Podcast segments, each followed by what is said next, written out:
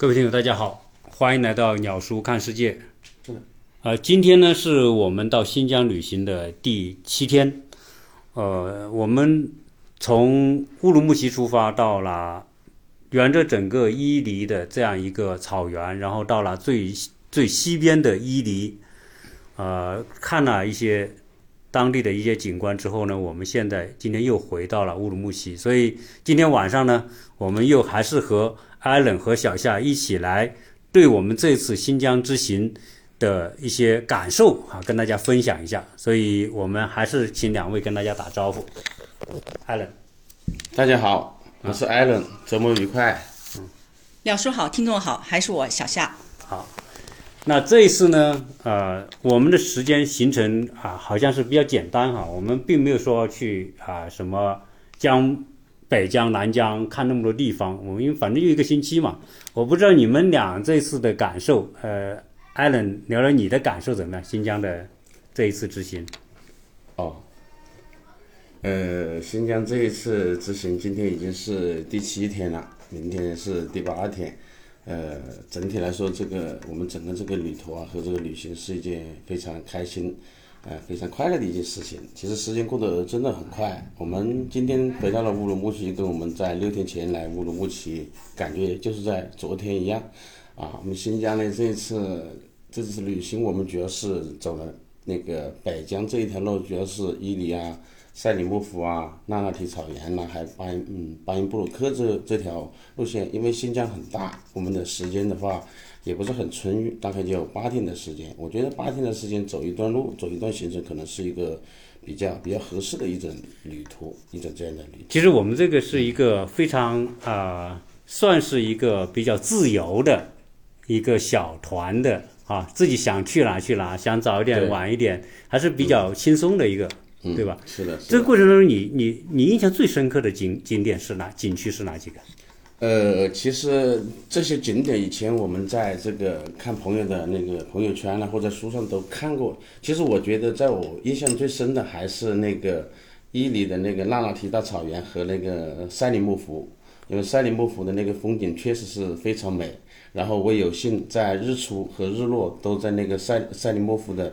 呃，我看你拍了都都拍了停留好多了两三个小时，尤其是那个晚上的这个日落，晚上很冷的时候，啊我一个人站在那个湖边去等待这种非常美的这种非常安静的这种景象的出现，其实是一件很快乐的事情。然后第二天早上我们又五点多钟起床，然后去那个山上去看这个日出。嗯，泰山的日出，当然这个时区还是有关系的。原原来我我认为就是说在没考虑时区的情况下，我们认为是六点多，实际上我们七点多我们才看到这个。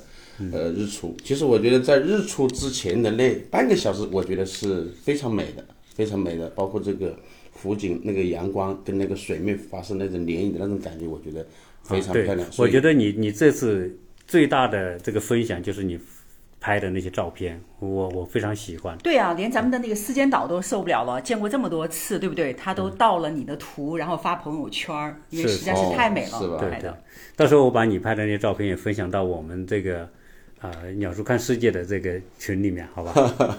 呃，那个小夏，你有你的感受，这一趟的新疆旅行印象最深刻的是哪里？第一次就是感觉新疆太大了，嗯、特别大，就是，呃，其实还是挺累的，就是路程呢，包括坐车的时间呢，包括要连接几个点的这种设计啊什么的。呃，第二个就是它还是有一点点高反，对于我而言，就不论是去那天爬那个半山腰也好，还是呃挑战了自己走那个独木悬桥也好，都是对自己的意志力啊、胆识的一种一种锻炼吧。嗯，第三个呢，就是那个湖，这种新疆的翠绿，这个这个蓝色那种那种湛蓝的颜色的这种湖水，对高山湖水，给我的印象还是挺深刻的。就它和那种青海湖的，包括茶卡湖啊，这个翡翠湖，它那种碧绿，嗯又是不一样的感受。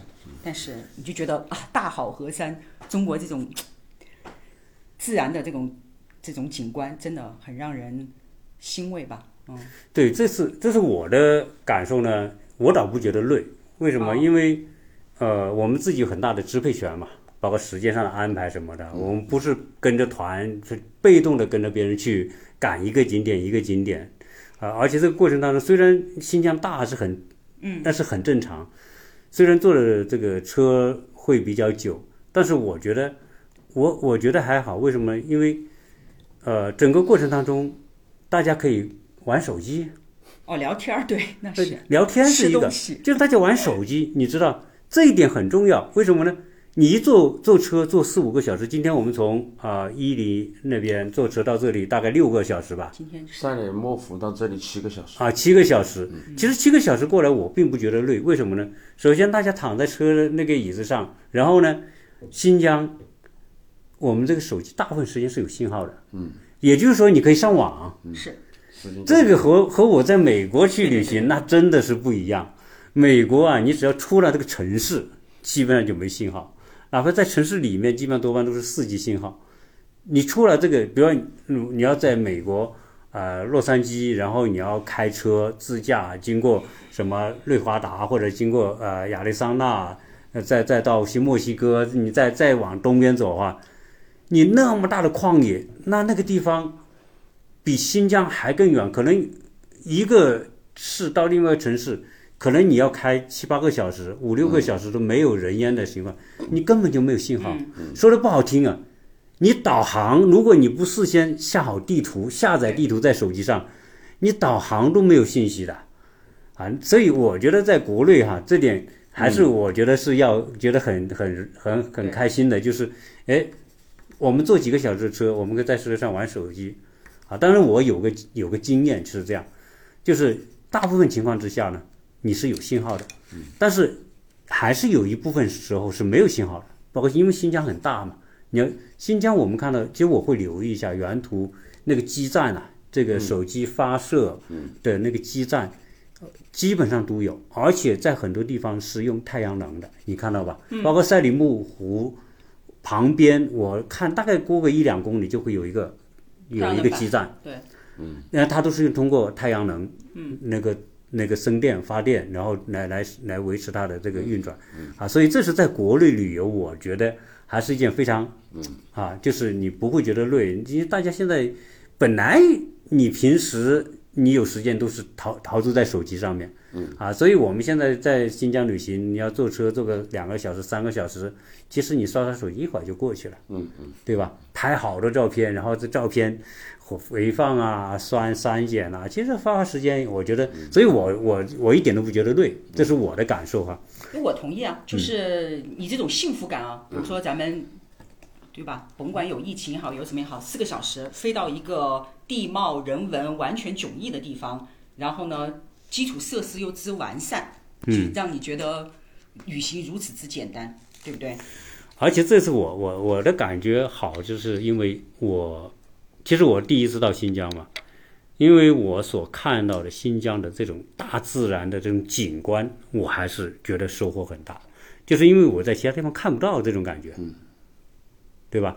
你你包括我们看到那种高山草原的感觉，瑞士对啊。其实我我把这个跟瑞瑞士做对比，其实其实它还是有差别。就是瑞士的草原、森林、湖泊也非常之美。那坦率讲。瑞士在这种这个环境治理方面肯定是更加先进，嗯啊，其实你到哪个地方都看的是一尘不染。但是我们现在看到新疆的这种自然景观，其实我拍了好多这种视频，就是我们坐在车上所看到的那种崇山峻岭的那种气势磅礴的感觉，我觉得，我觉得这次新疆旅行就看到这种景观，我认为已经是值得了。嗯嗯啊，我我不知道啊，两位是什么感觉？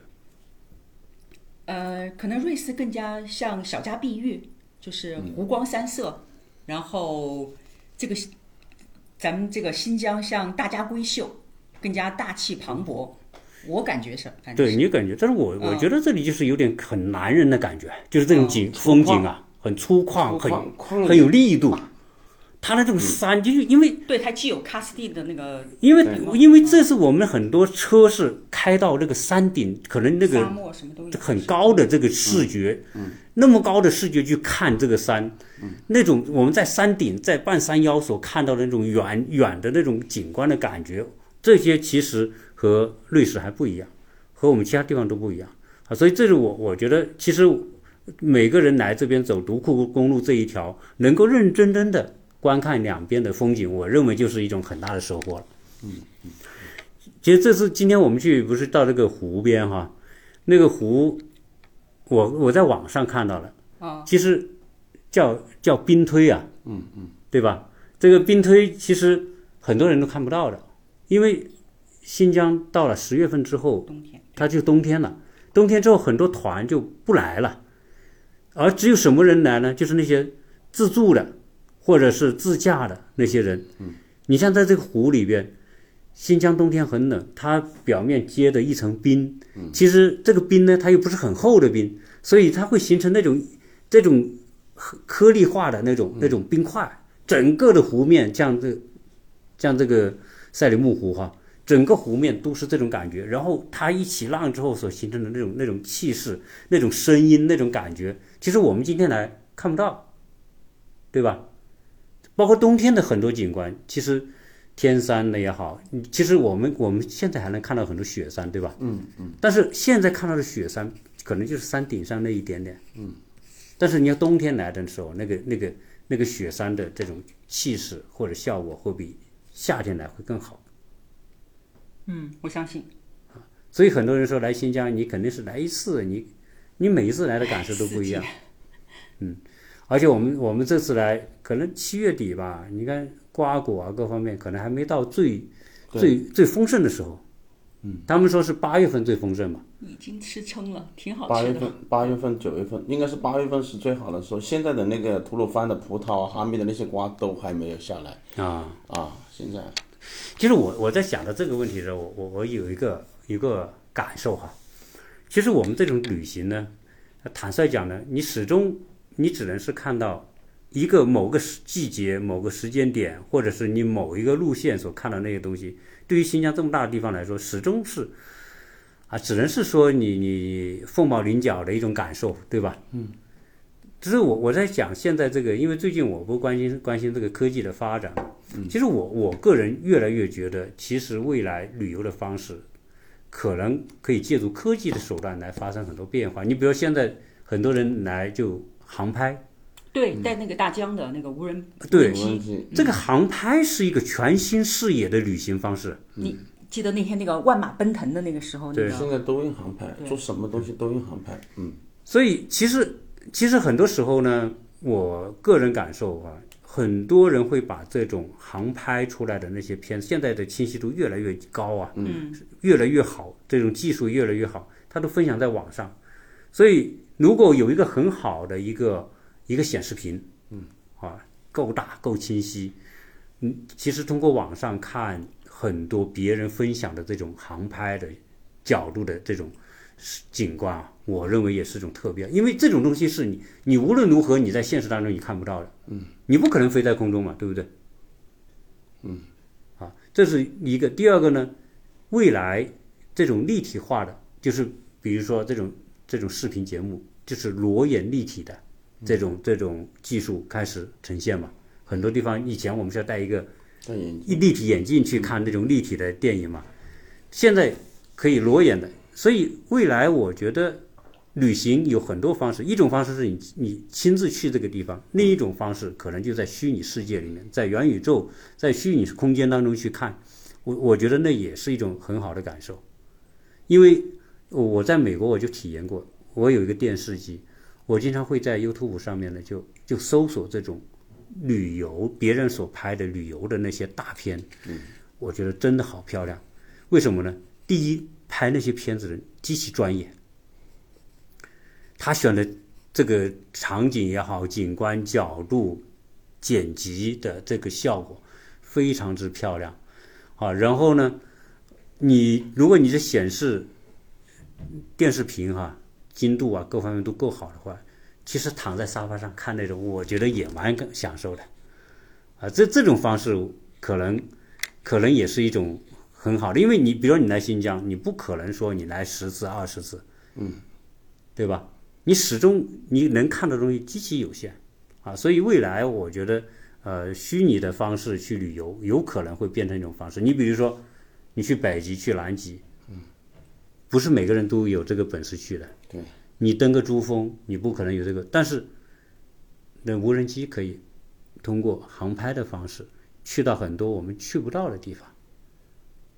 我不知道你们，我我对这个很期待，我对这种这种发展啊、人的有限性呢、就是说，啊、在面对大自然这种这么好的景观之前，如果能借助很多手段，啊，能够我们躺在沙发上就能够感受，就无非你是把这个显示电视显示屏大一点，嗯，其实也能达到很好的效果，对吧？嗯，因为我自己是 BBC 的这个关于呃地球啊、星球啊啊这方面的大制作的纪录片的呃忠实粉丝嘛。嗯，我也一直说要学英文，你就跟着那个字幕去去去学就好了，因为它用词非常之讲究。所以如果是那种的画面、那种的大的制作，再加上我们说的什么三 D 啊、人机交互啊等等，它可能是真的更加提高一个你呃在这个环境当中的一种感受吧。这个这次我我我你们在拍照的时候，我就在看旁边几个人玩这个航拍的，我他都是年轻人玩，但在玩的时候我就看他，其实他在干嘛呢？他就是通过空中的视角来看这些景观。嗯，他现在这个这个大疆的这个航拍又做得很好，它可以飞十十公里，嗯，十二公里那么远，啊，可以飞到很高的角度看。其实我看他们大部分人就是在把它变成一个呃视频内容，嗯嗯嗯，他可能就是业余的，也可能是专业的，最后就分享在网上。其实他在也就是在自己手机上啊看这个无人机拍的这个过程，然后剪有些时候是啊拍点照片下来哈，嗯，那其实他真的要看这个东西，看手机，它屏幕太小。所以把这个变成视频内容放在大的那种液晶的那种那种显示屏上去看，嗯，呃，其实那个才是真的看，嗯，这些拍出来的东西。还有一个哈，我我个人觉得，你看我们来这里说要吃这个东西，水果 还没出现吧？你很多水果没出来，对不对？我们这次那个那个湖里面那个那个鱼哦，什么龟来着？高白龟，高白龟，这是属于冷水鱼。因为我我那个听友还在我的群里面跟我讲，他说建议我去去伊犁到哪个哪个地方去吃这个鱼哈。其实这种鱼很多地方都有嘛，但是不一定每个人都会去吃啊，因为这种鱼它本身第一它比较稀有，我看这个赛里木湖一年好像产几百吨而已，啊，那呃它的现在这个价格也比较贵。所以有很多东西我们是吃不到的，但是现在呢，你看现在这个元宇宙时代了，它又出现新的技术手段，比如说你的你的味觉，你可以通过视频去吃别别吃东西，能感受到它的味道。但这个我我觉得这个东西是很难的哈。对。但是元宇宙它就是突破这个东西，嗅觉你闻到这个气味，触觉你触摸到那个东西的感受。这个东西一旦出现，一就是一旦成熟之后，我觉得对于我们的旅游的方式会产生很大的冲击。你你比如说，我我们要去吃非洲的某一种食物或者水果，其实就可以通过通过元宇宙的这种技术，对吧？你你你你戴着眼镜，真的能够吃那个东西，甚至你产生那种感觉出来，味道出来，啊，那个对人类的这种。就是这种对世界的认知的这种这种宽度啊，能够触及到的这种角度，我觉得是一个我特别期待哈，因为元宇宙是不可，我觉得是不可阻挡的一个趋势，它一定是朝这方面去的，嗯啊，都所以如果能到那个时代的话，其实我们旅行有一种是物理世界的旅行，就是你身临其境的；另外一种可能就是我们通过这种科技的方式啊，去感受这种遥远的世界。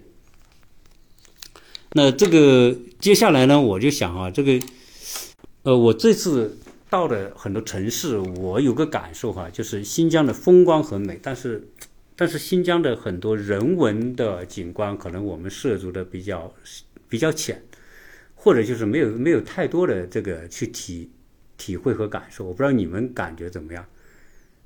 嗯，这一块我觉得哦，新疆这个地方呢，它很大，然后在中国的西边，其实它的文化它并不是并不是很深厚。从历史角度来讲，就像我们今天去看的那个楼兰，嗯，密什么那个楼兰密考吧，密考，我就想到了楼兰楼兰古国的那个故事。其实楼兰古国在新疆的历史上还是有一段很精彩的故事的，那是在四世纪的时候，公元四世纪的时候，但是那个时间段。时间段是很短的，很很中断的，但是里面还是有一些历史遗迹之类的。其他的地方，比如说像喀什，喀什还是有一些呃很早以前的这种历史的一些渊源在里面。这次我们没去嘛？对对对，相对来说，它的文化底蕴还是跟中原其实还是很弱。它跟黄河流域的这种文化还是有一点有一点距离。它它也是属于我们中国的这个西部跟那个。呃，它属于西域文化，西域文化的一个点和和和和西亚呃中亚和中亚文化的一个一个一个中卷的一个这样的结合体。可能我们这次重点也没放在对人文整景观的这种这这这种了解考察或者参观哈，嗯，因为反正这次这个行程当中安排我们去的几个地方，它作为旅游景点带我们去看，但是但是我没太多感觉。嗯嗯嗯。第一个像伊宁，伊宁其实这个城市也也还是一个小城市啊，它还是一个多民族的一个一个这样的聚集地，它那里有蛮多民族。在新疆的最西部，伊宁应该是最西部一个最繁荣的城市。嗯，那个除开乌鲁木齐以外，伊宁应该算是一个比较繁荣的城市，地方不是很大，大概也五六十万人左右。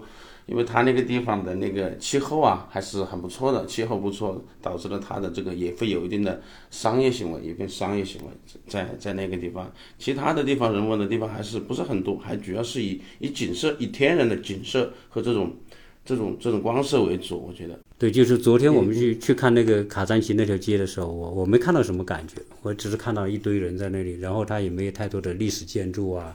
总之，感觉这方面感觉和和我们所感受到的新疆的这种大好风光比，我觉得，呃，还是这种自然风光给我印象深刻。对啊，因为它大部分都留在了这种穿越小说当中。如果你像你女儿这个这个，她就会很感兴趣，因为呃，楼兰古国也好，还是这个三千八百多年的这个吕氏也好，是靠大家的想象去填补历史书上没有讲的内容，对吧？不像我们作为一个长沙人，对吧？我们家就住在马王堆旁边，那我天天要经过新追的这个，嗯，这个住的地方，嗯，所以你想想看，新追是西汉初期的嘛，隔现在两千多年，那你想看，在他之前又有一千多年前出现的一个老太太，你可以像人类的这种，包括这种女性的形象，在你脑袋当中会有一个串联，就包括人类的第一个女性，从埃塞俄比亚的 Lucy，所以。我觉得挺有意思的，但是更多的你要，你要看一些历史的史料，然后呢，你要去发挥自己一点想象力，才能去连接出来。对，对这种旅行来说，每个人的兴趣点不同，有人对当地的这个人文历史感兴趣哈，那当然你去看博物馆，对对吧？新疆的这些博物馆应该是有很多收藏，是跟跟你刚才讲的这个西域的历史和文化有关联的东西。其实这一段的历史啊，因为因为整个新疆作为中国西部的一个啊，从汉文化到到其他民族一个过渡地带，那其实这里面历史还是很丰富的。只是我们在过去学历史的时候呢，对于西域的这一段历史啊，这这几千年当中是有涉猎，但是基本上来说，我们都说不太清楚，对吧？它的民族的这种地域的变化呀，包括就是说。中原和他们之间的关系，其实中原和这些西域少数民族，其实历史上都有往来。有些时候它是属于中原管辖范围，有些时候它不属于中原管辖范围。对啊，悲催的命运啊，它因为它夹在几个大国嘛，波斯，包括那边就罗马了嘛，它在一个。通道中间，我突然想到一个很重要的事：张骞出使西域是汉朝吧？汉朝，汉朝丝绸之路就是从汉朝那个时候开始的吧？那个是可能是呃中原文化跟西域文化，包括跟西亚文化那边交接的一个很重要的事，就是张骞出使西域。但是我突然想起这个，对，其实其实这里面有个问题，就是说中原文化，比如说以以。以我们说长江中下游、黄河中下游这个这个区域的这个这个中原文化，其实它的稳定性特别强，因为它稳定，它也没有中断过。嗯，所以它成为一个文化的中心，甚至它对不光是中国，它对整个东亚，对对韩国、对日本、东南亚，其实都产生深远的影响，而且它的稳定性一直一直是延续到今天。但是西域那个地方的历史，其实朝代的变化，这个这个少数民族的这种政权的更迭，其实它是大跨度的在改变，所以它没办法形成一个一贯的呃这个传承的一个。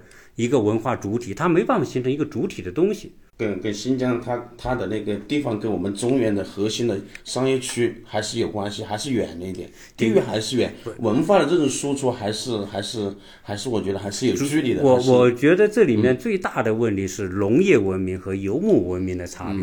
啊，游牧游牧文明其实到今天你我们看到的，它仍然是以畜畜牧业为主。对对。你我们看到这个新疆那些草原山高山那些草原，那些牧民怎么过的？它不就是一个？一个叫毡房毡毡房嘛，一个白色的，类似于有点像蒙古包那样的，然后一个家庭或者几个家庭，把他的这这这些牛羊、马赶到这个地方，就放牧嘛。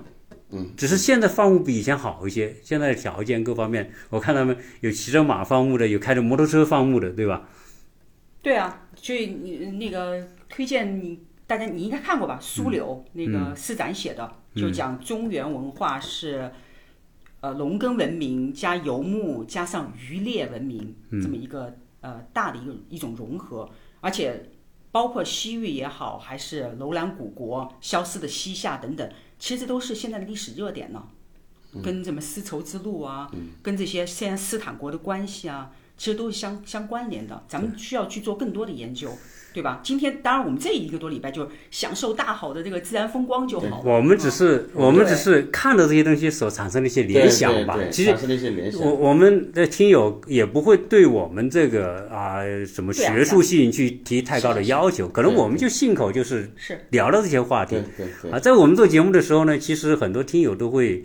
啊，对我们有比较高的要求哈，然后觉得我们哪些，比如说信口说到一些地方可能说的不准确啊，说错了，大家会觉得，哎呦，你怎么这不不严肃？其实我们这旅游节目嘛，有些时候它很难像做学术节目那么认真的去去核对每一个事实，所以只能是带到了说到了哈，但是如果有哪些地方说的不准确的，大家也多多包涵。对吧？啊，是啊，就像我就说，为什么我出来？我说多好啊，我都不用我去做攻略，对吧？都不用我去操心吃什么、住酒店什么的，这我就当然就巴不得去报名了。因为我我当听说过独库公路，然后呢也非常凑巧，我正好出门还带了一本独库出版社的这个书，哎，我觉得是一种某种的这个这个关联性吧，所以我才说。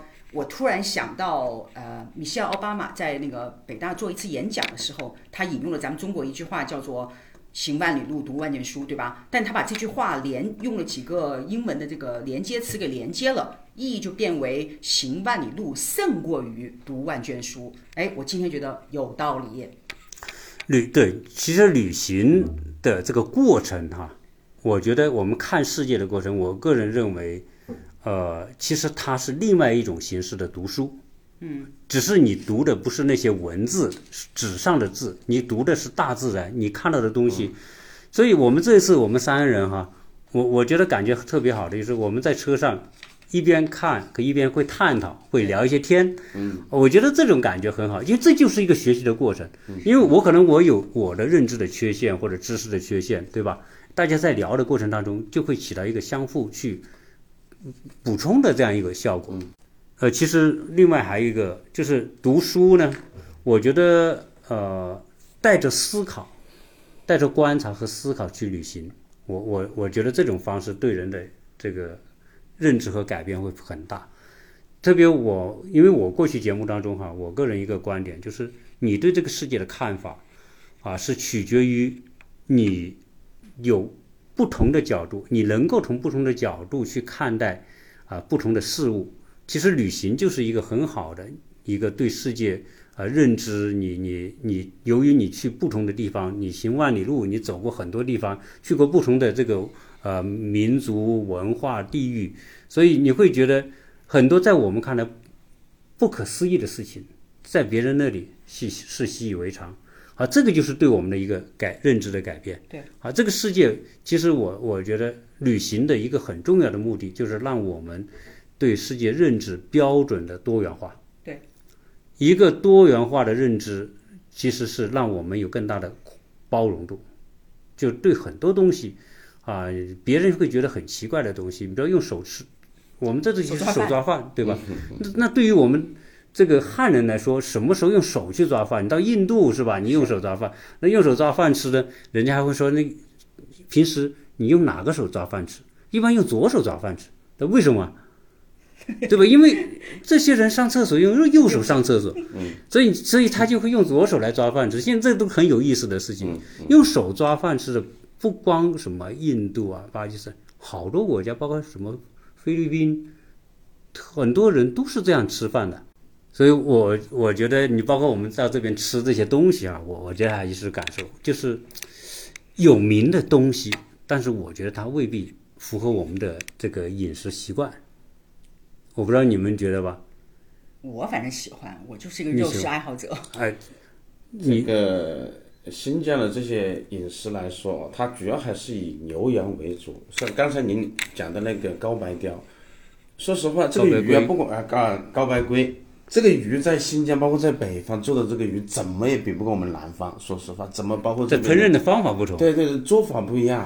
那个、那个、那个、那个、那个、那个做，可能是我们我们是南方人哦，对这种鱼的这种吃法，我们要新鲜一点，或者是那种那种做法，或者是水煮啊、焖的这种做法。这边就是那种北方的那种做法，我们是吃不惯的。不管再好的鱼，它的方法不一样。这就是旅行的意义所在。对，去体验、去感受一下对它的那种你你看东西啊，吃海鲜，你看到远海吧，到广东吃海鲜，对对。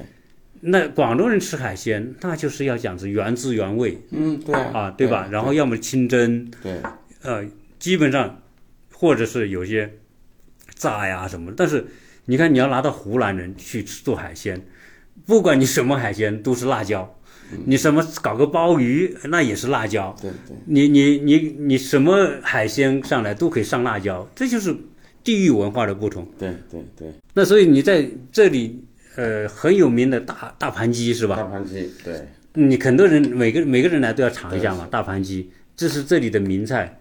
但是说实在的，我就吃不惯，因为因为我不觉得这个东西好吃啊。但我我不觉得好吃，并不等于别人不觉得好吃啊。这个我是这样，但是最起码说我尝了一下。嗯。那你叫我下次再吃那个，我可能我就没太大兴趣。嗯嗯。这个每个人都有自己的饮食习惯嘛。嗯。啊，我们可以去去去。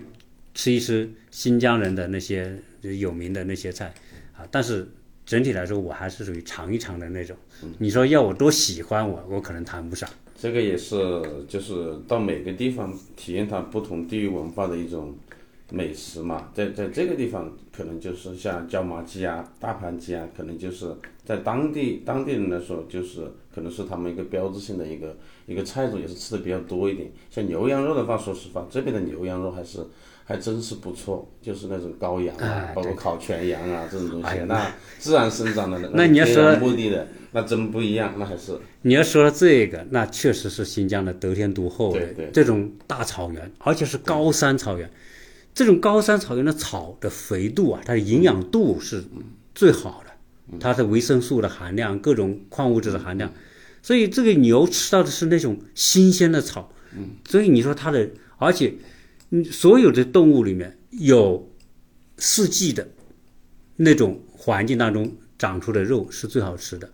你看，你到我们到那个东南亚去，到马来西亚、什么泰国、印尼，那个牛就不好吃，它是热带，嗯，它那个那个它的畜畜牧环境啊，那个草啊什么，和和比如说阿尔卑斯山，阿尔卑斯山跟新疆这个很像，它有冬天有寒冷，高山的那些那些草场。它有四季变化啊，而且这个草的营养是别的地方不具备的，所以阿尔卑斯的牛、北海道的牛为什么好吃？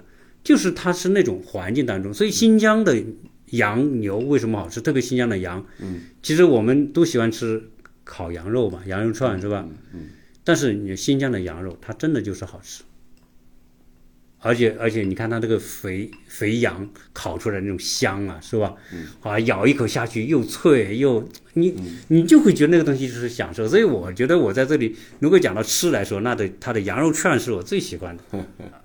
所以我每次来，我别的菜都无所谓，我只吃羊肉串，吃羊肉串就够了。因为我觉得别的菜在哪里都可以吃，但是这边的羊肉那是绝对不一样的。这这顺便吃点这里的水果，新疆是这么说的：大口吃肉，呃，大碗喝酒。还有一个，我们还有一个没有喝，我们喝了乌苏，还有一个白酒叫伊利特。伊利特这个白酒是新疆的一个非常有名的酒，还不错，其实其实要讲到吃，可能我们三个谈新疆的事太没有发言权啊。我我都我从来不太敢去。参与这个关于吃方面的争论，这个什么甜豆浆与咸豆浆，这个北方和南方这种争论，我从来不说，因为作为一个在北方生活了二十来年的南方人，对吧？比如说我女儿，任何火锅店再好吃，没有麻酱，他认为那不是火锅店，对吧？那作为一个就是我很喜欢成都啊、重庆的那种火锅，那种羊油，那种那就地地道道就应该是香油、蒜泥。再加香菜就 OK 了，对吧？那对我女儿而言，说你什么东西都是辣的，都往那个香油蘸，你直接就就拿香油煮那些。我说那本来就是啊，因为她要吃内脏嘛，就要用那个去去掉味道，对吧？所以我每次比如说带我女儿要去要回南方什么的，我都会给她备一瓶麻酱，就是地道的，就是北方人的这种区别，对吧？对，嗯。所以就就我们要谈新疆的吃，我们下次最好。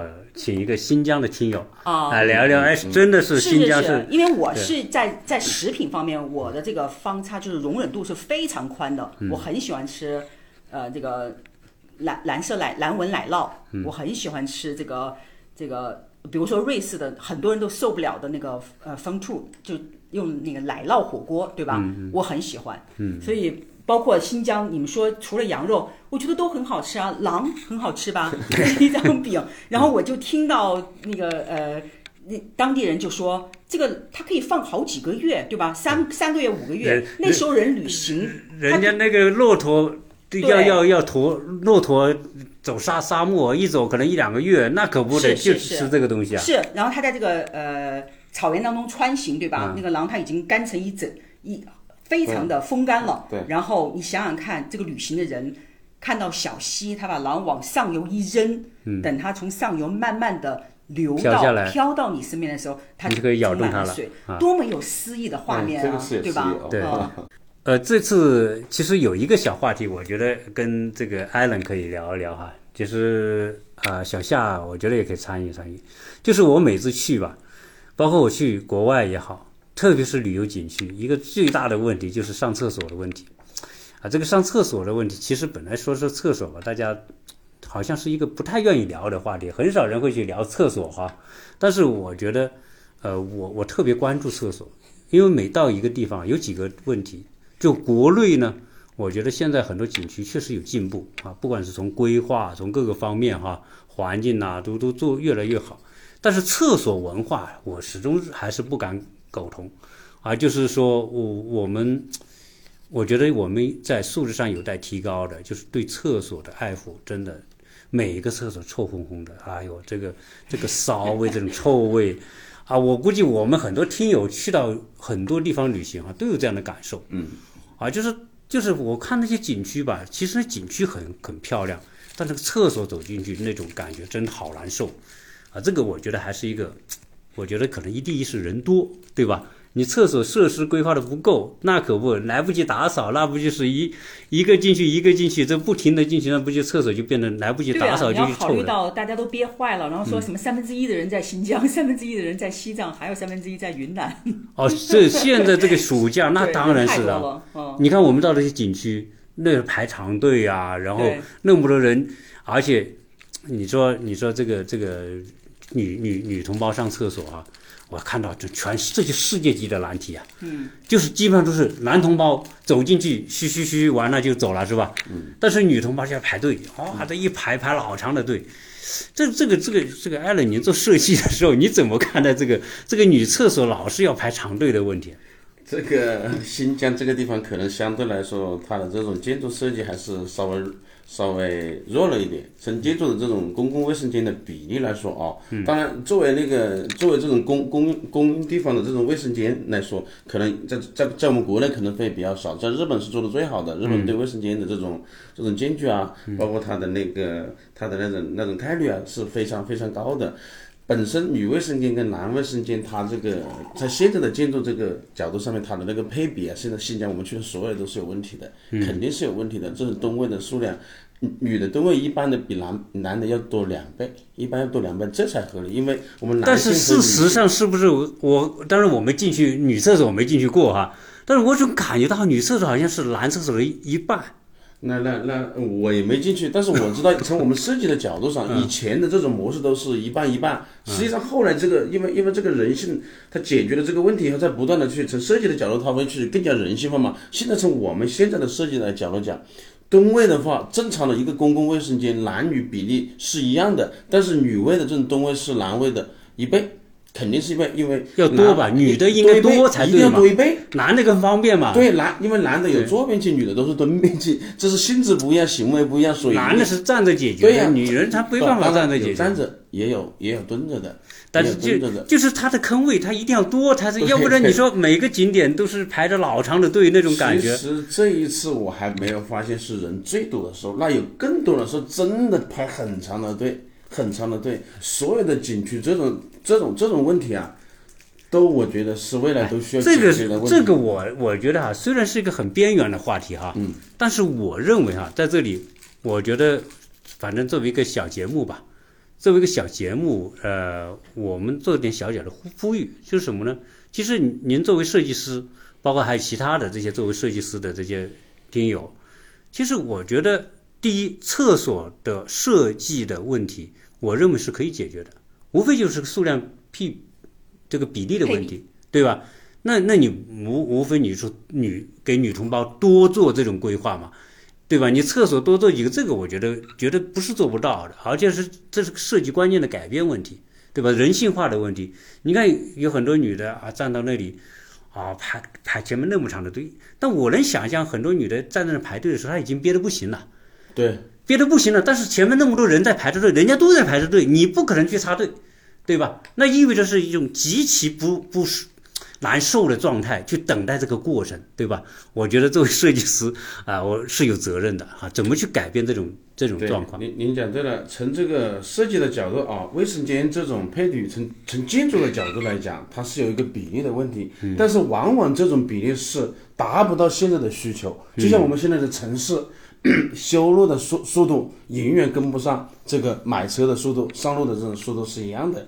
知道吧？其实你像一个景区真的是很大，很多地方都是很荒废的，包括卫生间，实际上加大一倍到两倍，根本不影响所有的区，没点问题。这次我看到有几个地方做的还蛮好的，就是他用的这种啊集成式的可移动的那种那种厕所啊。哦哦哦。哎，现在做越做越好。很多很多现在对单间的，不分男女，这个很多很多。哎，而且它有的就是呃刷个卡，然后自动付一块钱，嗯嗯，那种对吧？我觉得这种东西会会。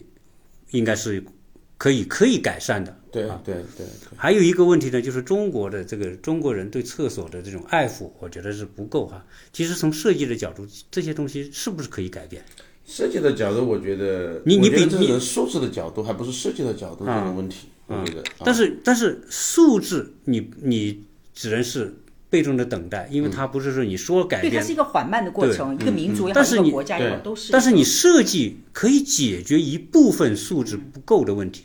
你比如说，现在上厕所，这个这个有些人那么厕所拉那个尿拉的到处是，对吧？但你你的整个冲洗系统又不够，如其实这些东西是可以设计出来的。对吧？现在我看到每一个厕所里面写着什么“上前一小步，文明一大步”这个东西，这写的有用吗？没用啊！你该该是做不到还是做不到？其实这个是可以通过设计去解决的。我我不知道是可不可以做得到啊？这个呢，所以这个那个小小便斗它就有自动自动的那个感应系统嘛，以前还没有，还有手那是冲水嘛？对，自动冲水嘛。当然现在还有。其实从这个角度讲，我们国内都在都在讲究这个节水系统。本来水这个资源它就是一个匮乏的资源，其实我们的水的那个浪费量是非常大的。很多系统它叫节水系统，还在研究节水系统。我觉得这个东西从个人的素质啊，包括各方面的管理去着手会比较好一点。你不可能把一个小头做得非常非常大，这这也是我觉得不现实的一个问题。对，这其实这些只要问题存在，那就是有说明我们有改改进的机会嘛。嗯啊，但因为其实问题就是我们需要去解决的东西。就是刚才您讲的那种移动式的那种啊，独立的那种形式，在景区现在是做的挺多的，也比较方便那一种，是不是啊？哎，这是我看到我们看到一个，就赛里木湖那个做那个星空星空木屋木屋哦啊，对吧？哎，其实现在好像这个很火。对，非常火。现在这个可移动式的，它就是在晚上与自然更好接触的这种，像帐篷式的这种嘛。啊啊，这种其实现在就是每个人追求的是什么？其实说这种五星级酒店啊，或者是最高端的六星级、七星级酒店，它毕竟是一个室内的一个存在，在一个酒店的一个室内的空间。但是我觉得像旅行的话，如果人跟自然接触会更好。你比如说像赛里木湖这种地方，它清晨啊、傍晚和早晨的这种星星啊、阳光。人与自然之间的接触，它会更、更、更紧密一些，对，更紧密一些，是不是？就完全融在大自然当完全。融在大自然里面的，甚至顶上都是空。晚上睡觉的时候，你可以看到星；早上你也可以可以看到那个，呃，晚上可以看到日落，早上也可以看到日出的那种景象。我觉得这是现在人追求的这种生活体验的一个、一个、一个重要的一个方向。因为我们每个人生活对这种。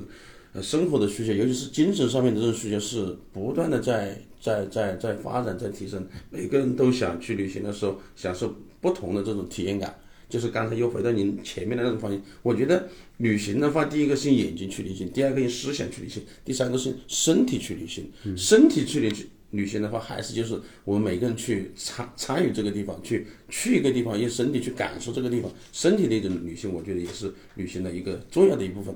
其实那种旅行我，我觉得哈，最好它是以度假模式的。比如你这坐在赛里木湖湖的边上住个三个晚上，啊啊，其实你不用说跑来跑去，你就是看着这个大自然这种你和大自然的关系，你去观察它，你去感受它。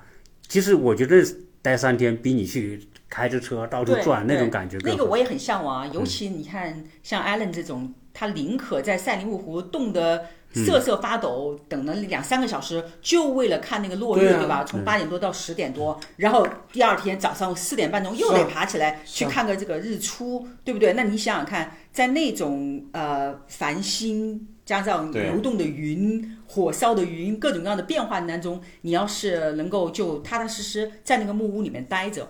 这这种体验感肯定很强，用不着你从酒店再跑步去那儿，对对在在那守着。其其实现在这个我看这些小木屋啊，这度假木屋真的做的很棒，嗯，而这个舒适性，呃，比如说它的御寒、它的保暖以及它的采暖功能，嗯，都做的很好啊。这那个地上竟然有电电暖、电地暖，对吧？对对对，冬天冬天的时候，冬天你不会觉得冷，嗯，你可能在里面穿个衬衣，哎，看着外面的冰天雪地，对，那种感觉多棒，是吧？是我之前不说还担心它的那个废水排泄系统啊什么的，然后鸟叔就告诉我，他说你太不了解这个科技了，真的有很好的化学的方式来去生物处理生生物对方式来去处理什么这个水的问题啊对对污污污染的。其实这个现在现在这个都是不是问题了，是就是比如说你这个污水的处理，我我们不是现在用就是用细菌去分解这些，比如说这些粪便啊，嗯啊，其实分分解完之后，这个现在新式的化化粪池，这些污水进去之后，通过细菌的分解，最后所有这些东西它变成了细菌的食物，嗯，它就把它吃掉了，吃完之后它出来的水是干净的、清澈的。啊，甚至这个现在国内有专门这样的做这种化粪池的厂哈，他那个那个那个工厂的厂长带这些人去参观的时候，他这个化粪池出来的水，嗯，最后竟然达到可以直接饮用的水平，啊，所以其实这个你现在做旅游开发嘛，就是要保护环境嘛，对是。啊，如果你你这些一个景区你能够通过这种方式，最后水出来甚至可以直接饮用，那其其实它达一种很好的循环和保护。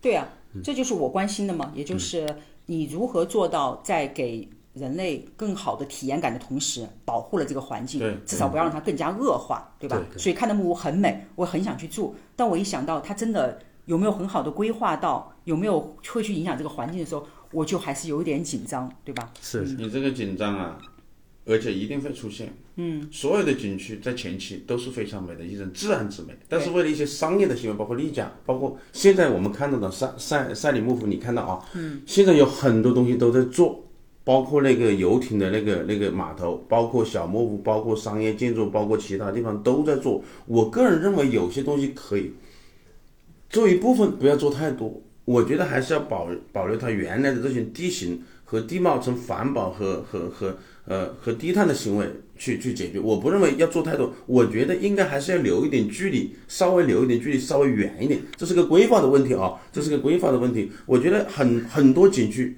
大景区也好，小景区也好，人多的时候，商业慢慢融入之后，它整体的那种环境，它一定会发生变化。是的，它一定会有变化的。这个所以有时候我们就寻求一种平衡，怎么去做平衡？怎么留留一些自然的一些一些东西放在里面，是吧？我觉得这个这个是应该是一个规划的一个考量的问题，而且很明显，三里木湖正在不断的进行开发，你看一定在开发，因为这个地方是一个很好的地方，然后又有小木屋，然后不断的建，不断的建，所有店边上，我们现在还好，我们这个现做的这个我们的酒店隔那里还有一点距离，我觉得是应该要有距离。在这里我反过来可以用帐篷形式解决。在在这里我提一个，呃其实，在节目当中提个什么倡议呢？就是就或或者是一个一个理解吧，就是未来的这些高端的这种呃休闲度假，其实会会成为一个主流的方式，特别是对一些达到一定的消费层次的人来说，其实他要的就是找一个他喜欢的环境，在那里待着，或者约三五的好友，对吧？大家在这种环境当中去去度个假，我觉得那种感觉是非常棒的。嗯这个话题其实可以延伸很多。这个话题，这个话题对我来说，我可能有太多的故事需要去讲讲这些故事。您这您刚才讲的这种这种未来的这种方式，我们可以叫旅居的一种方式。嗯，不不完全是旅行，它可能就是在旅行的过程是居住一段时间，去感受一段，去生活一段时间，甚至是生活。我认为是生活，不是说我来旅行或者是旅游，然后待个几天。甚至是会住很久的时候，会住很久。比如说像阿拉亚一个一个呃，现在目前在在在北方的一个这样的文艺的一个这样的呃时尚都市圈的一个生存方式，是一个一个这样的一个一个这样的一个景区。像现在我们现在这嗯我们的城市人口的话，包括城市的中产阶级，他很需要在业余的时候或者是在度假的时候去不同的地方去不同的去生活，因为在城市里面确实。不管是环境好，人文还是有一点。每个人其实他在工作时候，他存存存在的这种精神的压力是非常大的，他会一定会要需要和家人一起或者和朋友一起来去治愈自己的一些内心的一些东西，一定要有一个安静的环境，因为这个人跟环境它是非常会影响一个人的。比如说你去撒哈拉大沙漠的感觉，或者去呃摩纳哥，甚至去北极，你的心情是完全肯定不一样的。那那那种气氛里面，就会会对你的人的一种思想会发生一些变化。我觉得这种方式是目前这几年一定会发展的非常好的一种这样的形式，也是一种很好的一种形式。其实其实度假就是换环境嘛，嗯嗯，对吧？嗯嗯啊，就是换环境。我又会讲到我一我比较喜欢说的，就是人是喜新厌旧的动物嘛，嗯嗯嗯对吧？你你很多人住那么好的豪宅，嗯，住那么好的别墅，为什么还要去旅行？嗯，就是这个环境我待太久了，我待腻了，有一种寂寞感。对吧？我要去海边，我要去山山区，我要去高原，我要去什么地方？嗯啊，所以为什么说做这种度假式的这种呃项目，其实是这种需求，未来我觉得，而且是你做的很有特点，好让人很愿意待下来。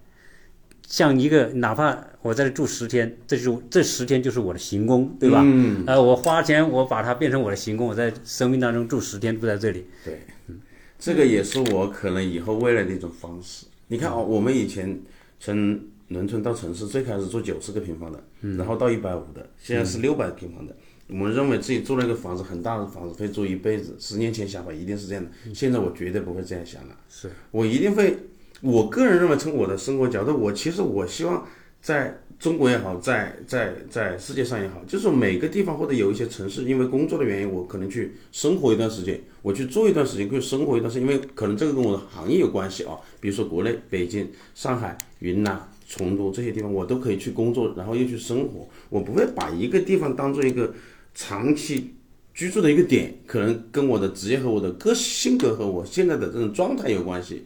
我觉得去在不同的城市其实你去体验不同的，呃，生活和体验其实是是是一直在那个地方的，因为我觉得在当下的话哦，你说住在一个地方或者是在一个地方的这种未来的可变性它是很多的，我觉得有很多，包括小孩子现在是不是啊？包括我我的小孩子现在未来他会到哪个城市去，他会在哪里去发展？这个东西它确实有时候还是有一定的不变性，所以其实我现在很想其实去不同的城市去工作、去生活。去感受啊，也是属于一种一种一种这样的行为，就你跟我的职业有关系。其实其实其实您说的这个去不同城市生活和我说的去度假，可能还是两个不同的范畴。嗯嗯。啊，就是我我其实我们今天聊的是度假旅游话题嘛。对。其实我为什么说，其实人人都有这种需求去换不同的环境啊，而且而且呢，这种像我们这次是还算什么？算观光吧，对吧？观光。啊，其实我不喜欢观光，我我喜欢在一个地方待个四五天，就住在那里，其实哪也不要去，对，去周边跑跑步啊，朋友喝喝茶，聊聊天，或者你做设计，你做做设计，对吧？嗯。你做你做什么教育，你做什么？嗯。哎，我觉得改一个环境去，去去体验，我觉得，所以为什么现在哈国内大量的兴起这些呃有特色的民宿，嗯，其实就是想要满足这种需求，嗯嗯嗯。啊所以这次出来旅行，其实还是我们还是开一些眼界啊，嗯啊，就是不管在赛里木湖看到的这工厂所做的那些呃，就装配式的那种木屋，小木屋，对，其实也确实越做越好，啊，这个可能给很多人，比如你有一块地，其实只要自然景观还不错，其实就可以做了。所以这种创业方式也变得非常的这个灵活多元化，嗯，啊，你有一块好的，比如很多人在农村有地啊。你有地，其实你可能有个十亩、八亩地，其实就可以做一个小营地，对吧？这个它其实是个特别好的变现和投资的方式。当然，这个我们今天呢也只是点到为止啊，说到这个要这个要聊的话还聊的聊未来我们可以，未来我们有很多话题还是可以聊，因为小夏他一直是做跟做中美教育相关的一些探讨的话题很多哈。呃，可能我们到时候可以跟小夏。再专门来聊一期关于这个，你你你你想聊的那个话题是？我其实呢，就是从一个完全的小白，到因为我女儿从呃北京的公立学校转到海南岛的一个民办的私立学校，到要走这种所谓的国际路线。嗯，有一些体会吧，嗯就是因为你也做了很多的研究，就是花了相当多的时间。要不然以前我根本就不知道什么叫出生呐、绩点呐、标化成绩啊等等。然后正是因为我自己走了这条路，然后我就看到身边的其他家长走了很多坑，所以有点这些方面的话题来想跟了叔探讨一下。是是，我觉得这个话题是很多我们的听友，特别是作为人父母的，特别自己的小孩正在读书阶段的。很多父母是有这种需要去去分享或者去了解啊，因为其实很多家长，我觉得，呃，在这方面，第一个有有比较高的需求啊，对孩子有比较高的这样一个要求，但是呢，啊，同时又觉得压力比较大，内卷比较严重，但是自己可能对这方面的了解又不是很多的情况之下，那就会变得双倍的这种啊焦虑。啊，所以到时候我们请小夏跟大家来分享一下这个方面的话题吧。那么今天呢，可能我们就啊聊这么多啊。作为我们这次旅行也算是个小小的句号吧啊，因为明天我们就啊没有太多的行程啊，然后我们就回到我们啊自己的城市。嗯嗯，你看大家还有什么呃跟听友有有什么？给新疆打过广告，给赛里木湖打个广告。哎，这我们已经打了。湛蓝真的是太美了。还还感谢你，你那个听友嘛，那两个新疆的听友三个吧，前前段时间来看望我们嘛，是吧？希望他们有时间也去我们湖南玩嘛。对对，其实这次好几个听友哈，我们来到了第一天就跟我们相聚，给我们带来很多新疆的特产，还有新疆的这个水果哈，跟我们分享。其实我们都非常感谢。这次其实有很多新疆听友。呃，知道我过来都希望有机会碰面，但是有很多，因为我知道有好几个是非常专业的做旅游方板块的，他是做旅游的这种博客，然后他做一些视频的呃拍摄、制作和剪辑的，其实他都都愿意跟我分享，所以我想呢，可能啊这一次吧，就是一个啊，只是走马观花，先感受一下新疆的一部分。啊，但是总的来说，我觉得收获很大啊，也不虚此行。特别是跟艾伦和小夏我们一起结伴哈，呃，我觉得这种三五个好友大家一出来，其实我们下次如果要的话，最好我们开房车。我我觉得呢，就是不要贪图宾馆的舒适。为什么？你你在家每天都很舒适，我们要的就是开着房车走到任何一个地方，我们想去的就停，想哪里停下来停下来啊，我们去做这样的体验。其实。房房车旅行未来在中国一定会有很很有市场，啊，我现在都很有市场了，很多地方有很多房车了。呃，这次我看到新疆确实房车营地越来越多了。其实建房车营地是个很快的，它的它的门槛也不是很高。嗯嗯。你只要把电、把排水、排集水，然后把网络拉过去，其实一个营地就可以。特别像新疆这样的地方。这到处都是平坦的地方，你随便规划一下就可以做个营地了，非常方便啊！所以我相信营地以后会越来越多。所以未来我们来这边租个房车啊，就可以把整个新疆，对吧？该去哪儿我们自己开着车走，嗯，那种感觉特别好。嗯，那我们明年再来，今年就不来了，明年来喀纳斯，啊，反正喀纳斯还有别的地方再一起来。其实 其实中国中国这么大哈，我我觉得确实该去的地方呢。啊，还是要做做规划啊，然后有好朋友一起。我我我自己不是驴友型的，这一个人背着包那种，我不是，我还是我还是希望有两三个好朋友一起去。对，有几个一起。这因为因为因为人都可以分享很多内容，一个人去享受那种没有那种没有那种感悟。我觉得就像我们今天聊的所有这些东西一样，虽然我们不是聊的特别专业啊，我们只是说站在我们自己的角度对旅行的态度，对每个地方的这种态度，包括。啊，我们所遇到的人啊、事啊、景啊，所有的这种生活方式也好，是我们自己的一种人生的一种态度。我觉得旅行的话，它一定是有收获的，在不同的时间节点，我们收获收获风景也好，收获呃友情也好，收获思想和行为也好，我觉得都是一件。非常快乐的事情，嗯，呃，太感谢鸟叔和小夏了，嗯啊，嗯，我就是一个小白，其实第一次，这是第二次了 哎，其实我觉得以后多跟你们聊聊挺好的，是吧？其实对，在这节目的最后呢，我也跟大家、跟我们广大的听友哈说声感谢，这么多年一直陪伴，不管我们做的好、做的不好，大家都会很真诚的啊给我们提出一些宝贵意见。那我们反正啊，像艾伦是第一次跟我们做节目吧，所以呃，有些方面呢，可能他。